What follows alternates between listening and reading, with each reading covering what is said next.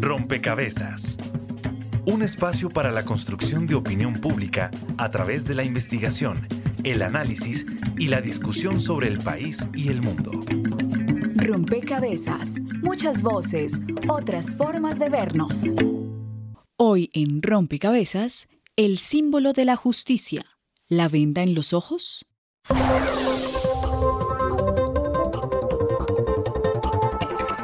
Dentro de esa división de esas ramas del poder público encontramos la rama ejecutiva, la legislativa y la judicial. judicial. El cartel de la justicia, también lo llaman el cartel de la toga, muy ofensivo para quienes saben lo que significa llevar la toga y ejercer la carrera de impartir justicia.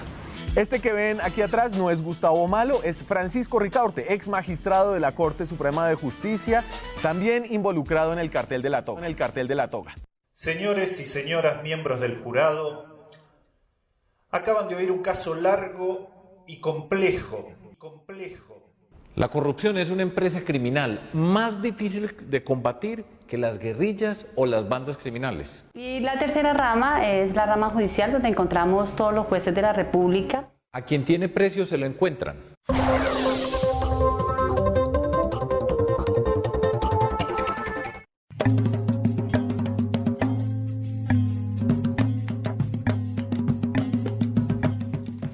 Saludo a todos los oyentes, a todas las personas que se conectan y sintonizan a esta hora. Rompecabezas, muchas voces, otras formas de vernos.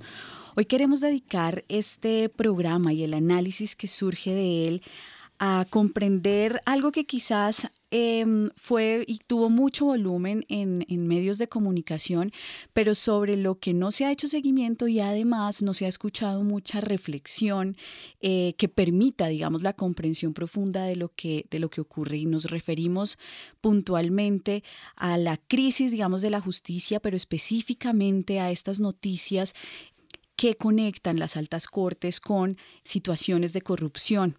Y ahí en Rompecabezas quisiéramos pues reflexionar justamente sobre lo que significa Em, esto para el sistema general de justicia, pero también entender un poco cómo se configura esta situación de corrupción, en que, en que quizás está fallando la, la estructura y el diseño del mismo sistema. Y por supuesto, como siempre, rompecabezas deja elementos para quizás aportar a posibles soluciones. Quizás para los oyentes la justicia se asocia con una imagen y es esta estatua de la mujer con una lanza, con una espada en la otra mano y con una venda. Y pareciera que en Colombia eh, de esos elementos simbólicos lo que ha quedado es la venda.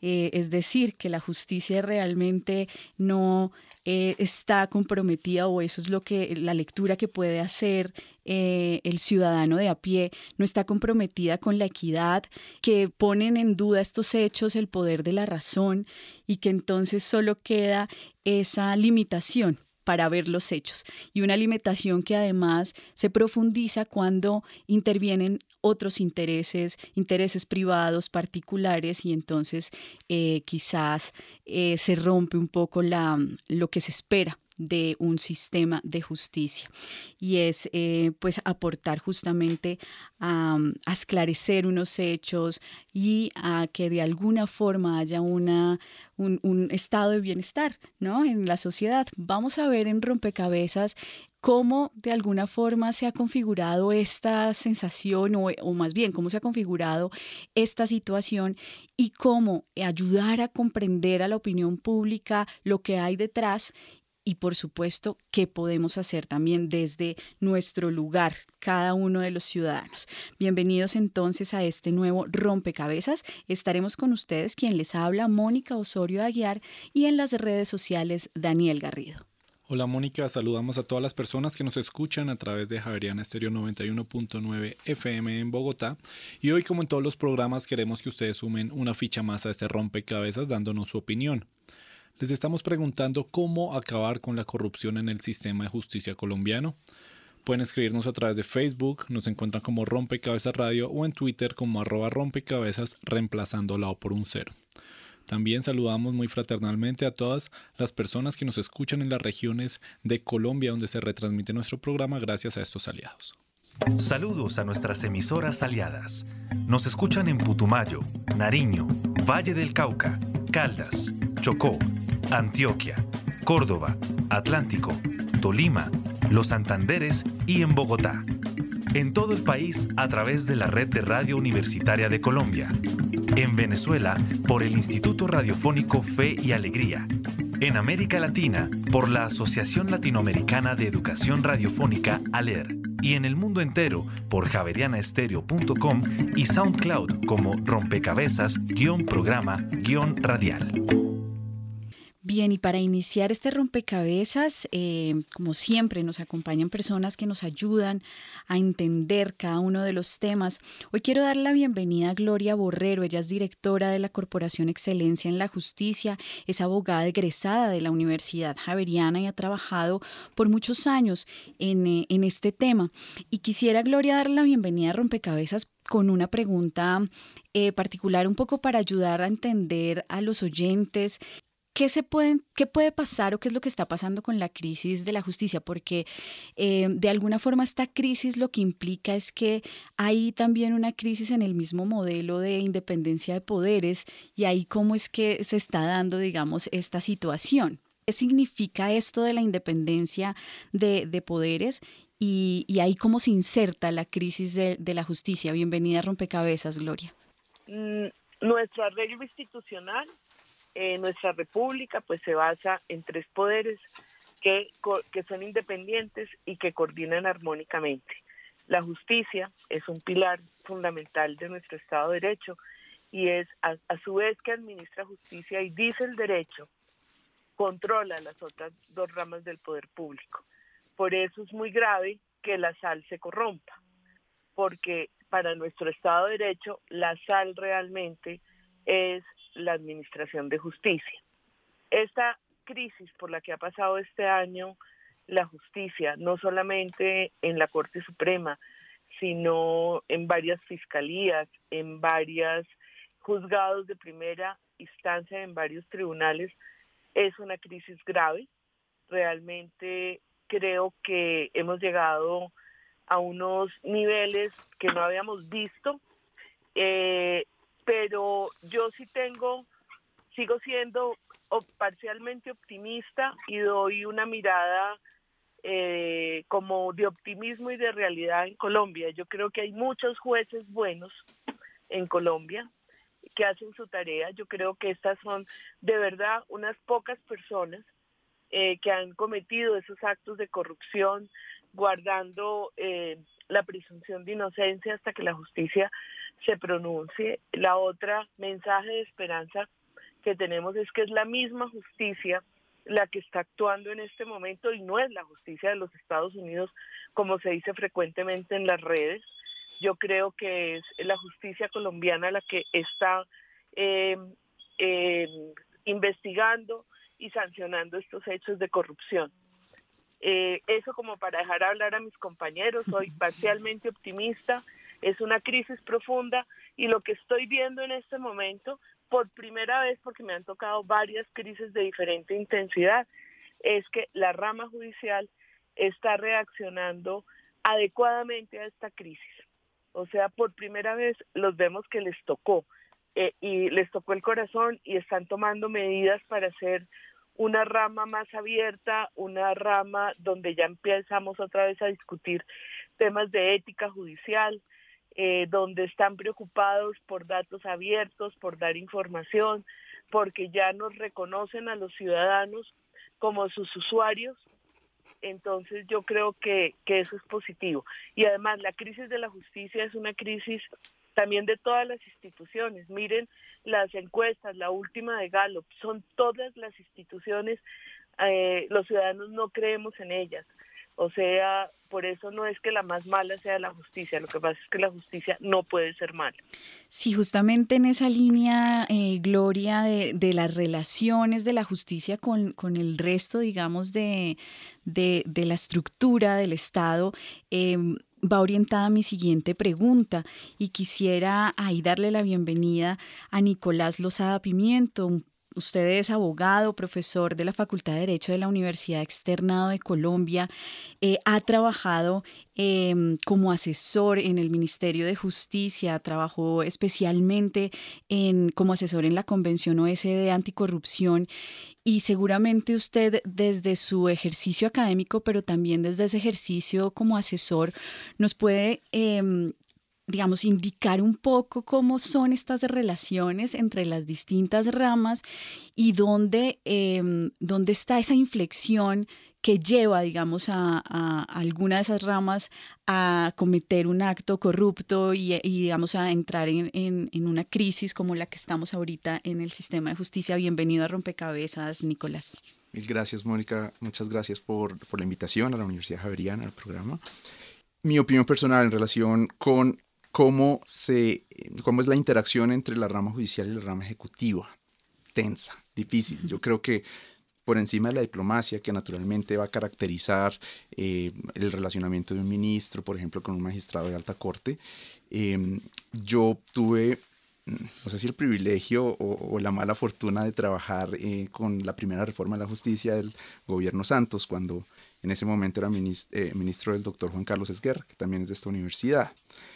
En ese momento, eh, para nosotros era bastante frustrante ver que por encima de la discusión teórica, de la discusión de mejoramiento de la rama, lo que a nosotros nos llegaba, el mensaje que llegaba al gobierno era de intereses específicos que se querían salvaguardar, eh, sin importar, digamos, el, tema más sistémico, el, sistema, el tema más amplio que se estuviera debatiendo en la reforma. Em, entonces, pues como técnico era, era difícil, digamos, yo, yo naturalmente no, estaba encargado de ninguna manera de relacionarme con ellos, eh, pero, pero sí una percepción, y que ya la puedo decir varios años después, es que, que claro, que yo, yo veía que no, no se estaba reflejando ese verdadero interés más amplio por el bien común y por, por el verdadero mejoramiento de la rama judicial ese, eh, digamos, esa relación tensa quizás también se ve reflejada en las opiniones de, de, los ciudadanos. Nosotros durante la semana hacemos una encuesta vía Twitter que nos permite también sumar esas voces de la ciudadanía, esas percepciones de la ciudadanía. Eh, y quisiéramos en este momento sumar esa ficha porque seguramente nos permite em, poner también esto, es, esta reflexión más allá, digamos, de, de gobierno y de, de ramas eh, de poder eh, bajar esta, esta tensión o esta discusión al, ciudadano, digamos, que escucha este programa, al ciudadano que, recibe la información a través de los medios de comunicación. Durante esta semana hicimos una encuesta en nuestra cuenta de Twitter, arroba rompecabezas, reemplazando la O por un cero, y allí le preguntábamos a nuestros usuarios qué tanto conoce la situación de corrupción en el sistema judicial colombiano. El 20% dijo que mucho, el 40% dijo que poco y el 40% dijo que nada. Es decir, 80% dice que conoce poco o nada de la situación de corrupción en nuestro sistema judicial. Esto de alguna forma eh, nos deja conocer una percepción, pero es una percepción de desinformación sobre quizás lo que está pasando, pero también sobre las implicaciones que tienen, eh, que tiene para, para la democracia que existan estas situaciones. Viviana Newman, usted es subdirectora de Justicia, también abogada de la Universidad Javeriana. Em, y hacen ustedes investigaciones acerca de, del ejercicio, digamos, de la justicia. ¿Qué implicaciones tiene esto que parece ocurrir muy lejos de la ciudadanía para el ciudadano? Gracias, Mónica. Eh, y un saludo a, los oyentes y a toda la audiencia y a los que están aquí en la mesa. Si en efecto nosotros hacemos este tipo de investigaciones, sacamos una sobre corrupción, un diagnóstico de corrupción en Colombia este año, en el 2017. Y para contestar a tu pregunta sobre cómo bajar este tema al ciudadano que se deriva de estas encuestas que hacen ustedes, nosotros también llegamos a unas conclusiones en el mismo sentido. es muy difícil tener un concepto claro de corrupción. para cada uno es distinto lo que es corrupción. Entonces yo siempre hago un ejercicio como de, cojamos unos casos. Si, una, si un taxista eh, modifica su taxímetro para cobrar más, ¿eso es corrupción o no es corrupción? Si una persona cuando presenta su declaración de impuestos al final de cada año eh, no declara todos los bienes que tiene, ¿eso es corrupción o no es corrupción? Si un procurador se hace reelegir nombrando a los parientes de una persona que después eh, esos parientes, el pariente va a ser el que lo terna, ¿eso es corrupción o no es corrupción? Y para responder a eso, acudimos a una definición, a un concepto de corrupción que sale de Transparencia por Colombia, de Transparencia Internacional, básicamente, que es muy sencillo la corrupción es el abuso de un poder delegado en beneficio personal y en detrimento de un interés público. Entonces, nosotros tratamos de aplicar esto también a la rama judicial, ¿no? ¿Cómo hacemos para pensar si hay corrupción en la rama judicial? Y para ello acudimos a eh, una ecuación que hace un economista que se llama Klitgard, que eh, combina varios elementos. Para que este abuso de un poder delegado afecte a la sociedad, se requiere, eh, y se dé la corrupción, se requiere primero que haya una, lo que él llama una, un monopolio. Segundo, una discrecionalidad. M más D.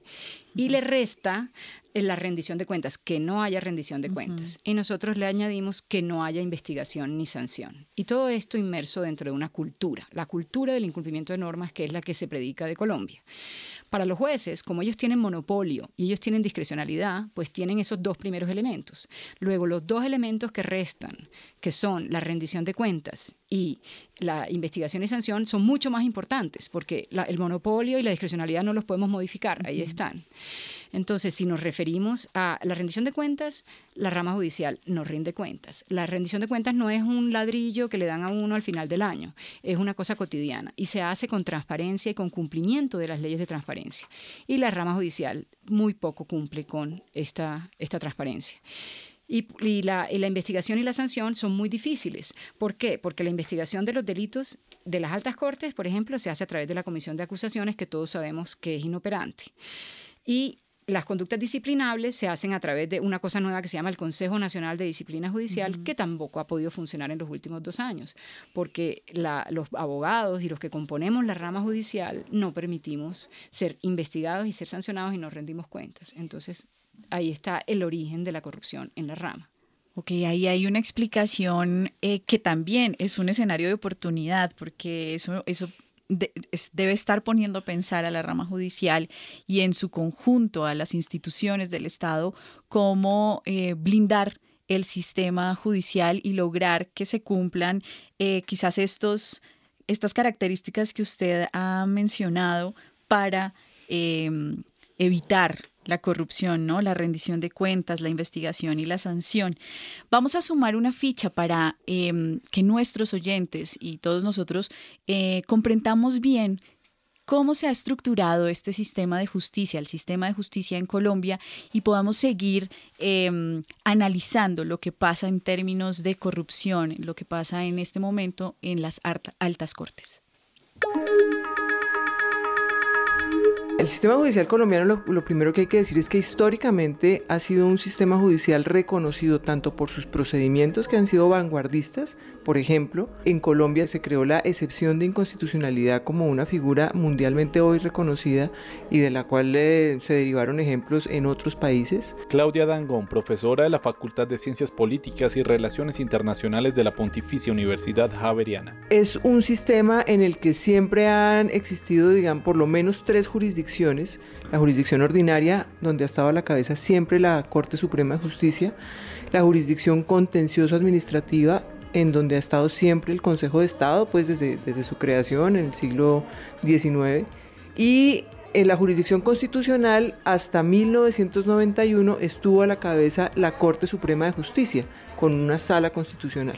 El sistema judicial en Colombia antes de la constitución del 91 y 30 años hacia atrás había venido teniendo problemas, por ejemplo, de congestión. Pero de congestión no se había visto, eh, no se tenía noticia de problemas de corrupción como los estamos viendo hoy. No se había visto problemas de la política metida en la justicia, que es lo que está pasando hoy.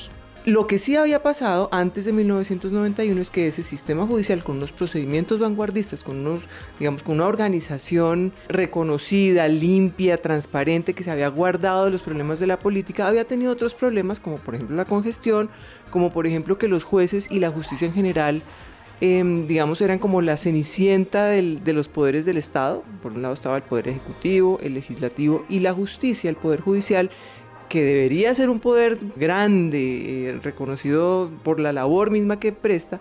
Los jueces habían estado mal remunerados, eh, digamos que la gente que estudiaba derecho mm, en las universidades más reconocidas, lo último que pensaba en general era ser eh, juez.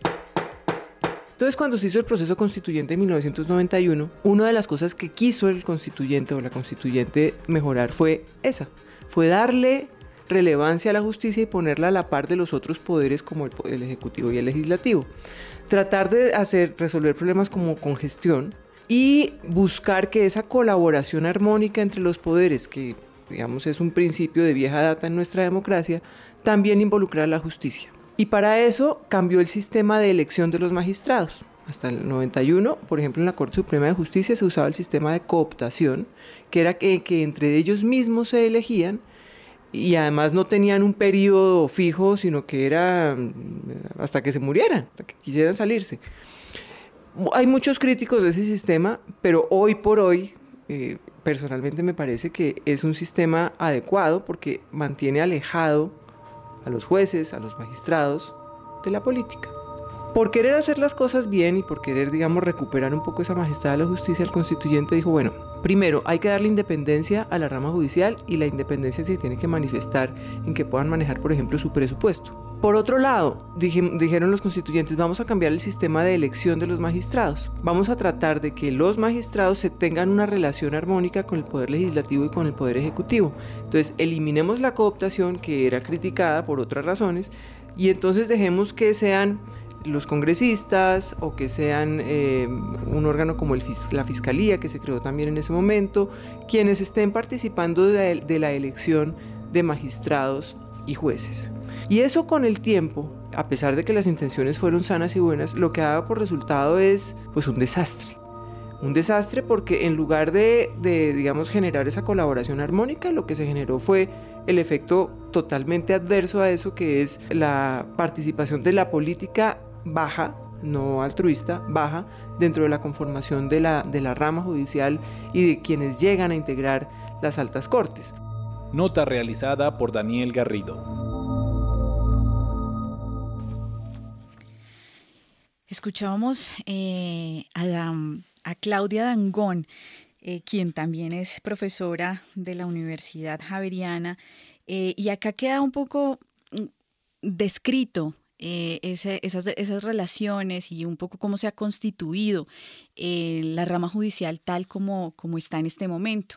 Diego Fernando Gómez, usted es abogado penalista de la Universidad Nacional, ha trabajado en la rama judicial em, y conoce, digamos, el interior, cómo, cómo funciona y un poco cómo esta situación de corrupción afecta también el ejercicio propio de la justicia y en ese, en ese sentido quisiera preguntarle más desde esa experiencia, cómo, cómo estos, eh, estas crisis, digamos, afectan el ejercicio de la justicia, pero también de qué forma eh, reconfigura o, pone de alguna forma escenarios eh, en los que se pueda pensar oportunidades de mejora para, para el sistema. Bienvenido a Rompecabezas. Muchas gracias. primero un saludo a la mesa y a los oyentes. Mm, una de las cosas que ha, que ha abierto eh, esta situación en la rama judicial ha sido un intento precisamente por lo que decían, por tratar de ser un poco más, un, poco más transparente el proceso de administración de justicia. Pero no me refiero a la apertura de las audiencias porque pues eso, además de ser un poco un eufemismo, eh, tal vez no es lo que se, se pretendía, lo, lo, que se pretende de parte de la sociedad hacia la rama judicial. Mm, parte de, la, de, ese, de ese proceso de transparencia no es tanto explicar las decisiones, sino explicar qué es lo que hace cada corporación y cómo lo está haciendo. Mm, para nadie es un secreto que después de la de esta situación que ha pasado con Moreno y bueno, a antiguos expresidentes de la Corte Suprema de Justicia, se ha venido una avalancha de opiniones frente a esa corporación. Ante lo que la Corte en su momento ha tratado de responder de una manera lo más transparente posible, respondiendo cada una de las preguntas que se han, que se han formulado de los diferentes medios. Ahora, esto tiene una problemática que esta sí tiene que ver con los procesos y con el diseño institucional. Y es, en Colombia, eh, particularmente el sistema, el proceso penal, se dice que es público, pero eso es relativamente cierto. Si ustedes observan el código, buena parte del proceso penal está, es oculto, es reservado, tanto en la ley antigua, que era la ley 600 del 2000, incluso el decreto anterior, como en la 906. Lo extraño y lo que creo yo que más le debe doler a la ciudadanía es que mientras en los medios aparece información sobre los grandes procesos, una persona que tiene, yo que sé, un proceso de eh, alimentos o algún delito menor, no puede acceder ni siquiera a la denuncia, no sabe ni siquiera por qué lo están denunciando y claramente eso, eso genera un proceso de desconfianza en la justicia, ¿no? No saber, yo no sé por qué me están judiciando a, mí, pero sí sé por qué están judiciando, supuestamente porque están judiciando, a alguien. Es decir, yo no me puedo defender, no puedo comenzar a construir mi defensa desde antes, pero una persona con poder tiene todas las posibilidades de acceder a esa información. Eso yo creo que no solamente afecta a la transparencia del proceso, sino además afecta mucho la imagen de la justicia frente a la ciudadanía colombiana. Bien, ese ejercicio, digamos, de, claro, claro, eh, eh, Vivian, te doy la palabra porque eh, es, es, es, esa es la lógica también de rompecabezas que podamos generar una conversación alrededor de las ideas que surgen en la mesa. Sí, me parece, me parece importante que Diego mencione esto porque esto último que acabas de mencionar, lo, primero, la transparencia que está tratando de reflejar la, Corte Suprema, sin embargo nosotros hemos hecho recientemente derechos de petición sobre las hojas de vida de los magistrados. Les pedimos que nos digan cuál es su experiencia y cuál es su educación porque queremos hacer un control que hace cualquier ciudadano y los magistrados han decidido que hay, datos personales y que dejan a cada magistrado para que decida si nos puede entregar o no nos puede entregar su hoja de vida, cuando es obvio que un funcionario público debe estar sujeto al escrutinio de la ciudadanía. Y respecto a esto segundo que tú dices del proceso penal, en efecto, tú tienes toda la razón. Eh, la primera parte de un proceso penal es secreta y sin embargo aquí tenemos a un eh, procurador y tenemos a un fiscal que salen a decir con qué criterio que están investigando en este momento a estas personas en una etapa que debería ser secreta, para que, no solamente para que pues eh, se haga la estrategia de, de, ataque que toque hacerse en cada caso, sino también pues porque eh, le están afectando la, pues la reputación de esa persona sin que todavía se sepa si realmente esto debe ser investigado o si lo van a sancionar o no lo van a sancionar. Entonces, para lo bueno y para lo malo, una cosa se vuelve transparente a criterio de los altos mandos sin que estén cumpliendo con la ley. Ese, ese ejercicio, digamos, eh, un poco desigual eh, en el acceso a la información de los casos que, que se, se, investigan, eh, seguramente es uno de los asuntos que se convierten en un reto para pensar en reformar o en ajustar algunos, eh, algunos procesos del sistema judicial. Em, Gloria Borrero, directora de la Corporación Excelencia en la Justicia, em, en ese sentido, digamos, em, ¿cuál, ¿cuál sería el contrapeso, digamos, de la rama judicial si pudiéramos eh, pensar en este programa, en dejar algunos elementos en ese sentido? Bueno, mira, eh, primero que todo yo creo que el principal contrapeso es la ciudadanía y la sociedad civil organizada haciéndole seguimiento a la justicia. Eh, y seguimiento de calidad, seguimiento cuantitativo, seguimiento a las decisiones judiciales. Aquí nos falta mucha participación ciudadana en ese aspecto. Pero me quiero referir a dos cosas que le he oído a los compañeros de mesa. Eh, con respecto al sistema penal, yo creo que la primera parte del sistema penal, eh, mientras se consolida una investigación, si no puede ser pública, porque se daña la investigación. El problema que tenemos aquí son con las fugas de información, como dice Vivian, que eh, hace que no todo el mundo esté con la misma información y con el mismo rasero. El hecho de haber cambiado hacia la oralidad, eso es uno de los elementos más importantes que ha hecho el sistema los sistemas judiciales para dar transparencia. Mire, es diferentísimo administrar justicia antes de todos estos cambios procesales a lo que es hoy. Hoy en día, el las propias partes y los propios ciudadanos pueden controlar hasta sus abogados porque van a las audiencias. O sea, es a su vez eh, un elemento de transparencia, es a su vez un medio pedagógico y de control a los abogados. O sea, yo sí creo que la oralidad poco a poco está llegando a transformar el sistema de justicia. Eh, y otra cosa que no hemos mencionado en la mesa eh, no es solamente rendición de cuentas y control para luchar contra la corrupción, sino mejoramiento de los procesos de selección de los operadores de justicia, jueces, fiscales. Esto debe ser por mérito, debe ser más transparente, de no hay sistema bueno o malo, porque todos los hemos ensayado en Colombia, como nos los puso ahorita eh, Claudia Dangón. Eh, yo creo que la clave está en transparencia, mérito y control ciudadano. Pues con ese llamado de la transparencia, mérito y control ciudadano, eh, voy a darle la palabra en este momento a Nicolás, que, que está levantando la mano, eh, porque también teníamos esa, esa, y creo que es una ficha muy muy importante que sumar a este rompecabezas y es esa comprensión de cómo es que se eligen quienes están en, en, en estos, en estos lugares, digamos, de, de decisión. Sí, eh, Mónica, a propósito, digamos, del tema de selección, em, se, ha, se, ha, debatido, digamos, y precisamente trabajando en el externado hicimos hace poco un podcast también sobre el cartel de la toga y hablamos con el doctor Néstor Osuna, ex magistrado del Consejo Superior de la Judicatura, que salió precisamente porque no le gustaba la dinámica interna de la corporación, y, y el doctor Juan Carlos Isguerra, que fue ministro en esa época y, y también ayudó o intentó promover una reforma y no lo pudo hacer, digamos, por, por distintas razones, entre otras también de, corrupción. Entonces, eh, en el tema de selección se debatía, digamos, en este podcast que había una, una discusión grande en torno a si el sistema constitucional tal como estaba diseñado de la cooptación era bueno o malo.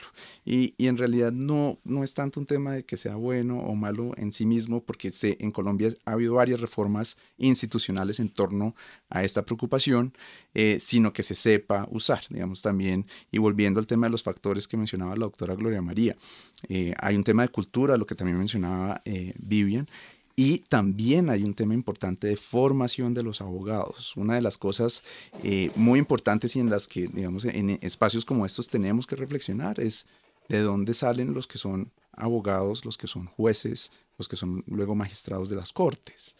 Y hay, hay falencias gravísimas del sistema colombiano. Producimos abogados como arroz. Eh, tenemos creo que una de las, las tasas más altas eh, de abogados por, por, por 100 habitantes del mundo. Si, si, no somos el primero, somos el segundo país en el mundo con, con tasa de abogados, con tarjeta profesional que ya va a llegar casi a los 300 mil abogados vigentes, uh -huh. con tarjetas vigentes en Colombia.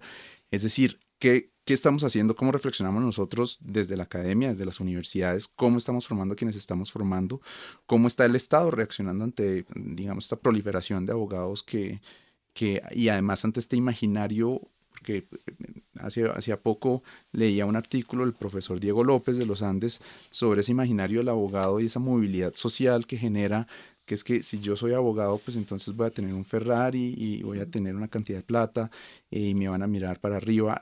Esto eh, hay, hay, que pensar, digamos, desde todos los puntos de vista y, y ayudar un poco a, a, contribuir desde la academia, quienes están siendo abogados. Claro, ustedes están, están entrando en, digamos, en, en, el momento de señalar algunos retos y ya han, han, indicado algunos. Usted acaba de señalar uno claramente y es la formación de los abogados y un poco esa proliferación de, de abogados. Se dijo también sobre los, digamos, un reto en, en esos procesos de selección de quienes integran las cortes y, y es, digamos, eh, ese también sería como un reto. Ya se ha hablado también de, de ese de esa cultura de la corrupción que debe transformarse un poco y esos imaginarios que deben transformarse. Quizás eh, vamos a ir sumando en este rompecabezas otra serie de retos que, eh, sobre los que volveremos para dejar algunos elementos de salida. Vivian, usted está pidiendo también la palabra. No, yo quería eh, reafirmar lo que ha dicho Nicolás, que me alegra que lo haya traído a colación porque es el tema cultural es muy importante. En efecto, creo que son 11.500 abogados los que se gradúan al año en Colombia frente a 500 o 600 sociólogos que se gradúan en Colombia. Entonces eso nos da una idea de cómo prolifera el mundo de los abogados. Y no hay, una, eh, no hay un examen de Estado y no hay una colegiatura obligatoria, que son dos temas que Nicolás trabajó en el pasado en esa reforma y que son súper importantes. ¿Por qué? Porque está muy probado en los estudios que en la mediocridad prolifera la trampa entre más mediocres, más posible que se haga trampa. Entonces, si no ponemos unos, unos filtros y una forma para evitar que eh, lleguen mediocres a la profesión, entonces vamos a tener más posibilidades de que haya corruptos en ella. Diego. Pues en ese mismo sentido, creo que hay una misma idea en la mesa.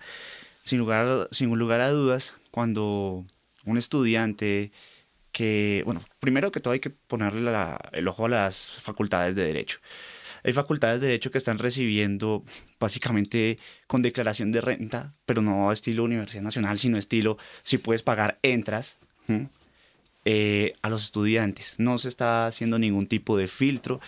Y si la única, la única dinámica que existe en la educación es si puedo pagar, puedo acceder a un título, pues no es muy diferente a pensar si puedo pagar, puedo acceder, acceder a una sentencia favorable.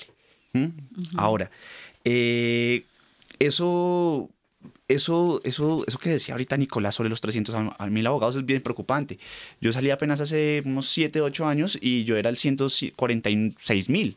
Es decir, en quién sabe cuántos años desde que salió la tarjeta profesional eh, han salido la misma cantidad en los últimos 7 años. Eso es algo bien llamativo.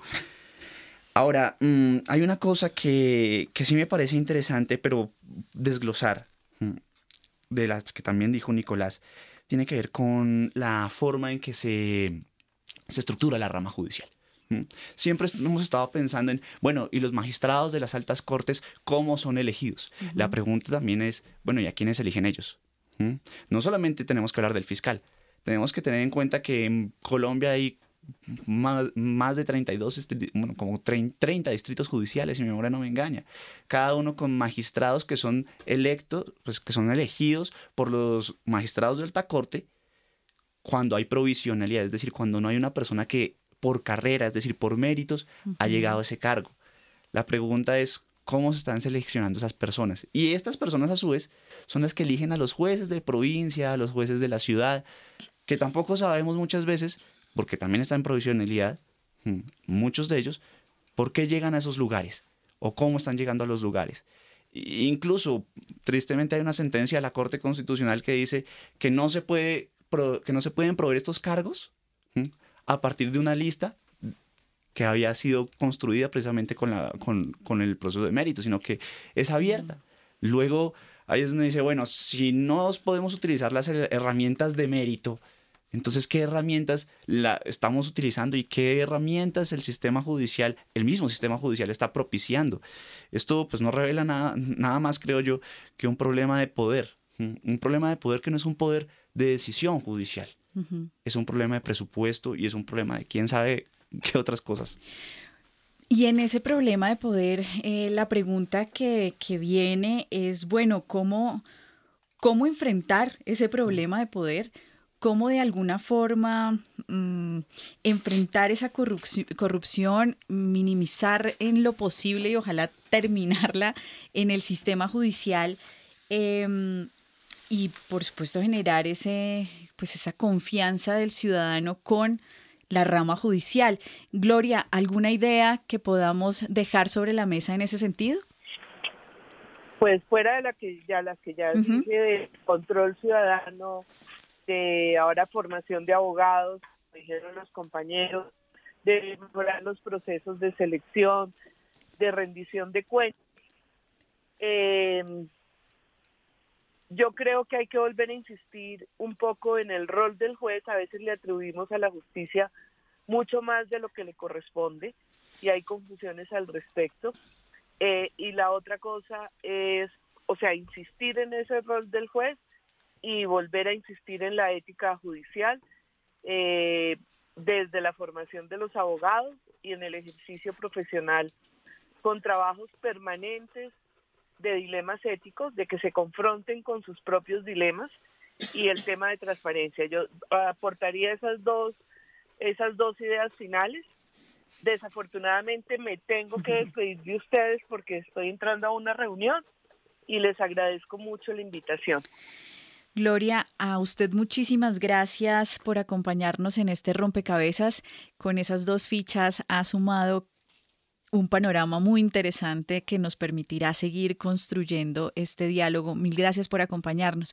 Vamos ahora a dar un paso adelante porque también eh, la ciudadanía suma sus opiniones alrededor de este tema a través de las redes sociales de Rompecabezas. La ficha virtual un espacio donde los oyentes aportan a la discusión en rompecabezas.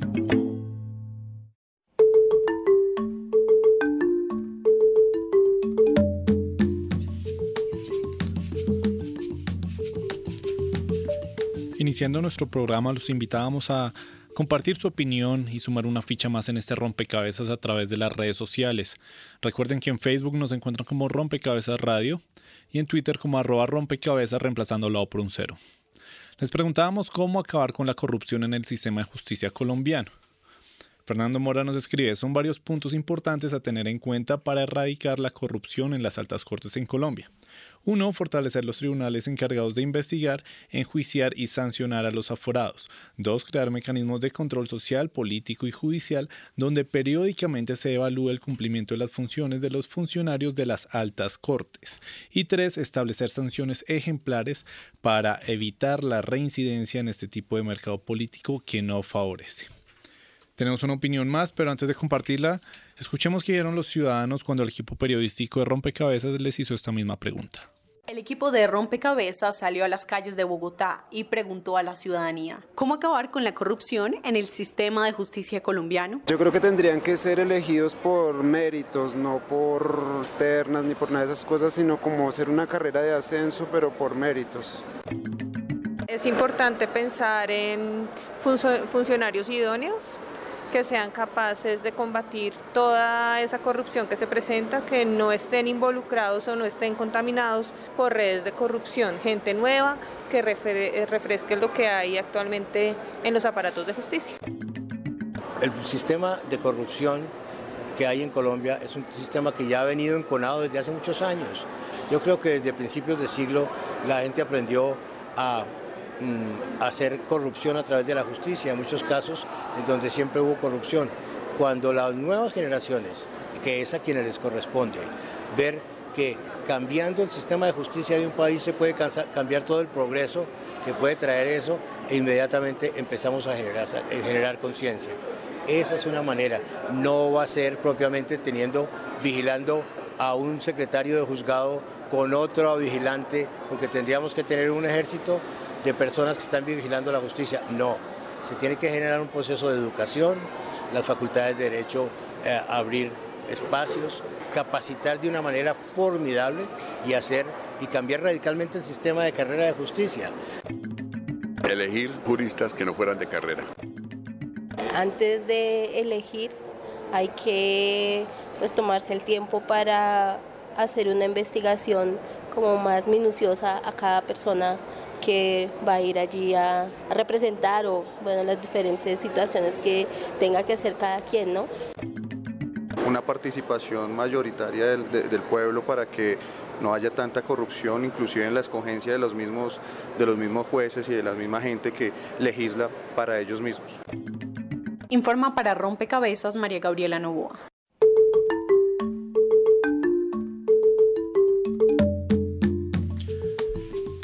Tenemos una opinión más muy nutrida en, la, en Facebook de Juan Sebastián Pinzona. Allí él nos escribe, la lucha contra la corrupción va más allá de una simple creación de un tribunal de aforados como se ha promovido en el Congreso. El problema de la corrupción no solo en la justicia es un problema estructural. En consecuencia, se deben hacer cambios estructurales. Un punto esencial es el sistema de elección de jueces y magistrados, ya que por un lado los jueces brillantes permanecen brillantes entre, comillas permanecen en un mismo puesto por varios años en contraposición a quienes tienen un padre entre comillas. Por otro lado, si lo que queremos es limpiar la justicia, hay que acabar totalmente con la puerta giratoria que se ha creado entre la justicia y el litigio. El escándalo reciente de la Corte Suprema de Justicia demuestra que muchos litigantes manejan verdaderas redes dentro de la justicia y por ello hay que eliminar esa posibilidad. Sin una verdadera carrera judicial en la cual quien sea juez sea promovido por sus méritos objetivos, sin mecanismos que garanticen que los procesos sean siempre breves y públicos, sin acabar con las redes que se cruzan a todos los niveles entre litigantes, será imposible salir de esta crisis. Eh, escuchamos muchísimas sugerencias de los ciudadanos que estoy seguro que ya comentará, comentarán acá en la mesa, pero eh, también varios se referían a que el problema no necesariamente tiene que ir eh, sobre correctivos puntuales en, en, el sistema, sino que de pronto un tema más de cultura y educación. Quisiera preguntar a, a, los participantes en la mesa de dónde creen que deben surgir estos primeros esfuerzos para acabar con esta corrupción. Muchas gracias. Pues nosotros en su momento en el Ministerio de Justicia promovimos un nuevo estatuto de la abogacía. Digamos, yo sé que los abogados siempre queremos solucionar todo con reglas y con más leyes y leyes sobre las leyes, eh, pero también, digamos, aparte del tema cultural, puede haber una, una, modificación de esta cultura a partir de las instituciones. Y dentro de lo que se promovía había dos puntos que mencionaba Vivian eh, y que buscan evitar precisamente eso, que en la mediocridad prolifere la, la, trampa. Y la idea que se promovía en este estatuto de la abogacía, pues que desafortunadamente se cayó antes de nacer, estaba la colegiatura obligatoria de los abogados, un examen de la barra como existe en muchísimos países. Hicimos un ejercicio de derecho comparado con la International Bar Association y, y la conclusión era pues que Colombia tiene un sistema demasiado laxo para el acceso al ejercicio práctico de la abogacía. De manera que si desde el punto de vista de las instituciones se puede hacer algo, digamos, más allá de tratar de formar mejor a nuestros abogados, también creo que podríamos eh, poner unas exigencias más altas para que quienes lleguen a ser abogados y posteriormente se conviertan en jueces, por lo menos tengan que hacer un esfuerzo y tengan que hacer un estudio y tengan que formarse éticamente y con una educación de calidad. Nicolás, usted señalaba eh, cómo, en comparación, digamos, con casos internacionales, eh, que nuestro sistema, digamos, tiene, tiene quizás unos, unos patrones no tan, no tan eh, altos de exigencia para llegar a ciertos cargos. No sé si en, en los estudios que ustedes han desarrollado han encontrado algunos elementos de modelos internacionales, de sistemas internacionales que pudieran em, iluminar quizás alguna alternativa para el sistema colombiano. Vivian, Diego. Pues eh, lo, en realidad la dificultad no es para acceder a los altos cargos, sino para ser abogado, para litigar. Es que cualquier persona que estudie cinco años después de graduarse de derecho puede ir a litigar sin que le, le, tengamos una exigencia especial para cumplir, para poder ir en el, al mundo de los jueces. Pero además, cuando las personas son jueces o magistrados, luego se retiran de la magistratura y se quedan con la con la magistratura moral de haber sido magistrados y siguen litigando. Y ahí hay una cantidad de conflictos de interés muy grande, porque ellos influyen en las personas que se quedan en los despachos que los reemplazan a ellos. Entonces tendríamos que regular un poco cómo es esa puerta giratoria que mencionaban en las entrevistas, en, que, en, las preguntas que habían hecho en redes y, y, los comentarios que habían hecho las otras personas que habían participado, pero también cómo hacer para que los conflictos de interés se exterioricen y haya una sanción social para esos conflictos. Es decir, que todos nos demos cuenta, que el mismo magistrado se dé cuenta que él no puede recibir a un ex magistrado en su despacho para atender un caso y que, y que, él no se debe y que el ex magistrado no se debe meter para que le, le atiendan ese caso. Es más, que no debería litigar, porque ser magistrado de alta corte debería ser un premio para el final de una carrera, no ser magistrado para ser reconocido y después litigar y, y ya teniendo ese reconocimiento, tener una influencia y un peso extra cuando se litiga. Diego.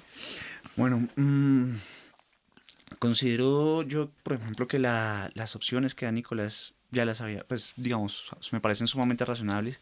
Ya se había escuchado durante mucho tiempo el tema de la colegiatura, que no es descabellado precisamente con 300.000 abogados andando por ahí y que, digamos, no solamente redunda en temas de corrupción, sino en calidad de la justicia. ¿Mm? eh, esto, ¿Esto por qué? Porque en últimas, el abogado que sale no va a buscar mm, un proceso bien llevado, sino un simple y llanamente un proceso que llevar. Luego, no le importa si termina bien, si termina mal. O si, o si, en el caso que le importe si termina bien, cuál va a ser, cuáles qué herramientas va a tener para que para poder llevar ese caso a buen término. Y esto no tanto para el tema de de qué, impact, qué, qué, impacto visual tiene la justicia. Esto para el tema de qué impacto tiene la justicia en la vida de cada ser humano, que es realmente para lo que tiene sentido. Ahora, mm, si bien si bien es cierto, por ejemplo, que el, como decía, como decía Gloria, es, preciso hacer, hacer fortalecer el tema de, la, del control ciudadano. Hay una cosa que, a mí siempre me ha preocupado el control ciudadano y es precisamente la ausencia de voluntad política de los ciudadanos en hacer ese control. O sea, el control ciudadano se restringe a unas cuantas entidades, tal vez a unas cuantas organizaciones que realmente no, no he observado eh, un impacto muy fuerte en muchas ocasiones en lo que es la institucionalidad. Luego, luego hay, que, hay que repensárselo. Ahora, es importantísimo. Tal vez sea importante no solamente un tema de cultura dentro de lo que supuestamente deben hacer las universidades, que no solamente es una cátedra, sino algo transversal, sino también a largo plazo pensar en que en qué país vivimos todos, ¿no? Justamente en ese sentido, quizás una de las opiniones que compartieron los oyentes en redes sociales llamaba a eso, como em, la participación de la ciudadanía en ciertos momentos em, de, no sé, de la selección o quizás del control, de la veeduría, em, es fundamental para blindar Em, de, acciones corruptas, digamos, la rama judicial. Y por supuesto, en rompecabezas, em, además de estas opiniones de expertos, de personas que, reconocen y saben, investigan, em, cada uno de los temas que proponemos, eh, siempre hacemos un llamado a esa ciudadanía de a pie que quizás no está tan conectada con estos temas y sobre quien eh, solo llega el mensaje a través de medios de comunicación y no quisiera cerrar este programa sin justamente hacer ese llamado al ciudadano. Usted, Diego, decía, hay que pensar en el impacto que la justicia tiene en cada ser humano, ¿no? Y em, ver cómo se fortalece ese control ciudadano que está quizás no, no, tan organizado, que quizás no hay tanta claridad sobre cómo hacerlo. Yo quisiera que cada uno de ustedes le pudiera decir a ese oyente que está allí al otro lado eh, cómo pudiera participar eh, en ese ejercicio, en cualquier ejercicio que pueda blindar la justicia, el, el sistema de justicia, para que así cerremos este rompecabezas. Nicolás. Gracias, Mónica. Pues yo, yo lo resumiría en una sola palabra, escrutinio. Yo creo que eh, todos los ciudadanos tenemos el derecho y el deber de hacerle escrutinio, eh, no solo pues a nuestros gobernantes, sino también a nuestros jueces. Era algo que mencionaba Vivian antes y, un poco de mi experiencia de vida. Yo tuve eh, la oportunidad de estudiar en Singapur y mm, el primer ministro allá, digamos, Singapur es un gran ejemplo internacional en temas de corrupción, digamos, puede que haya sido bastante estricto, más estricto de lo que debería, pero resultados produce. Singapur es una ciudad que funciona perfectamente, donde em, es absolutamente raro encontrar un acto corrupto. Y del primer ministro para abajo, cada uno, los jueces también incluidos, decían, yo me enorgullezco de que me hagan escrutinio, de que me hagan preguntas, de que si algo no está bien, pues entonces yo tengo que dar explicaciones. De hecho, en Singapur existe la presunción contraria, que es quizá acá no, no, prosperaría por el tema de la presunción de inocencia, pero tienen que demostrar todos que toda su fortuna o que todos sus, bienes eh, son, son habidos legalmente. Y tienen que demostrarlo porque la presunción es la contraria, que no los recibieron legalmente.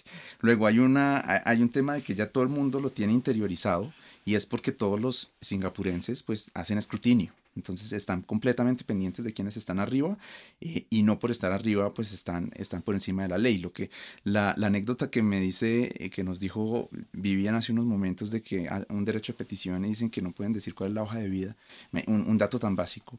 Eh, es que al contrario, miren mi hoja de vida, ¿no? Yo estoy aquí para servirles. Bien, Diego. Yo creo que precisamente Nicolás tiene razón en esa última parte. Mm. El, es para todos los ciudadanos un deber, y no solamente un derecho, un deber, entender que los funcionarios públicos son precisamente servidores públicos. Ellos no son, o sea, la palabra dignatario debía quitarse del diccionario. No, ellos no tienen una dignidad por estar ahí. Ellos no son dignos al estar ahí. Ellos tienen una dignidad en la medida en que sirven al público. Son funcionarios para el público. Y, y, es un poco, creo yo, deber de los ciudadanos desendiosar al, al, funcionario, al presidente, al magistrado, al juez. Son funcionarios que son para ellos. Ahora, claramente esto dentro de un marco de respeto, pero, pero el, secreto, yo creo, de, de mejorar el tema de la corrupción, y no solamente el tema de la corrupción, sino el, el aparataje estatal, es entender que se trata de funcionarios y servidores para el público. Vivian, usted ha señalado varios, varias recomendaciones para la ciudadanía, ciudadanía a lo largo del programa, pero dejemos una última, un último mensaje para los oyentes de Rompecabezas. Pero un último mensaje que divido en dos. Me adhiero a la importancia de, de que la ciudadanía pida el derecho de petición, petición de información. La solicitud de información es un elemento clave todos los documentos, las bases de datos, todo lo que esté en el escritorio de un funcionario público es público. Se paga con los impuestos que pagamos todos. Entonces le pertenece a todo el mundo. Y solamente si hay una ley que específica y precisamente dice que eso es reservado, se puede reservar. Si no, tienen que dárnoslo. Entonces hay que usar la ley de transparencia y usar el derecho de petición. Y el otro lado es que, quisiera volver a lo, con lo que había arrancado, el concepto de corrupción, hacer como una, un acto de de contrición propio, cada uno de, de los miembros de la ciudadanía deberíamos hacer ese acto de contrición y ver si lo que nosotros estamos haciendo es un acto de corrupción o no. No, no ser laxos con la interpretación de la corrupción. Es el abuso de un poder delegado en beneficio personal y en detrimento de un interés público. Veamos en cada acto cotidiano que hacemos si nosotros lo estamos haciendo y sentemos ejemplo con eso. Y no exijamos nada menor que eso al Poder Judicial. Bien, muchísimas gracias a todos ustedes por acompañarnos a construir este rompecabezas y por supuesto a ustedes, los oyentes. Estuvieron con nosotros Vivian Newman, subdirectora de De Justicia, eh, Diego Fernando Gómez, abogado penalista, Nicolás Lozada Pimiento, profesor de la Facultad de Derecho de la Universidad Externado de Colombia, y Gloria Borrero, directora de la Corporación Excelencia en la Justicia. A ustedes muchas gracias. Recuerden que también les habla Mónica Osorio Aguiar y en las redes sociales hoy estuvo con nosotros Daniel Garrido. En la producción de Rompecabezas, Juan Sebastián Ortiz. Rompecabezas, una producción del CINEP, Programa por la Paz la Pontificia Universidad Javeriana y la emisora Javeriana Estéreo 91.9 FM. Rompecabezas, muchas voces, otras formas de vernos. Los paisajes sonoros de Rompecabezas cuentan con audios tomados de distintas fuentes. Para conocer el origen del material, diríjase a www.cinep.org.co.